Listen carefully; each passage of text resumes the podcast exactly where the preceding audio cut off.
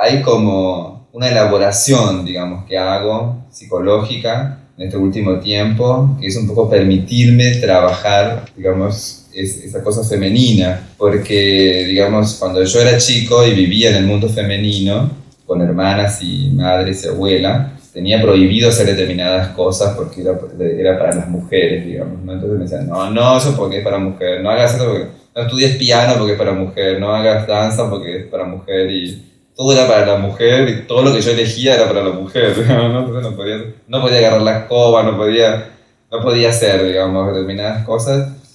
Y entonces es como que ahora que soy como grande y soy como más consciente, pude trabajar, bueno, esa parte femenina y decir, bueno, puedo bordar a pesar de que me prohibieron, puedo hacer crochet a pesar de que me prohibieron, porque bueno, si lo hago de una manera más consciente y me permito, también estoy trabajando un tabú, digamos, ¿no? Estoy ir revirtiendo eso. Y es un poco lo que he hecho en, mi, en mis obras últimamente, ¿no? Poder liberarme de ciertas cargas y, al contrario, poder celebrar el mundo femenino que he vivido. Que ha sido muy fuerte.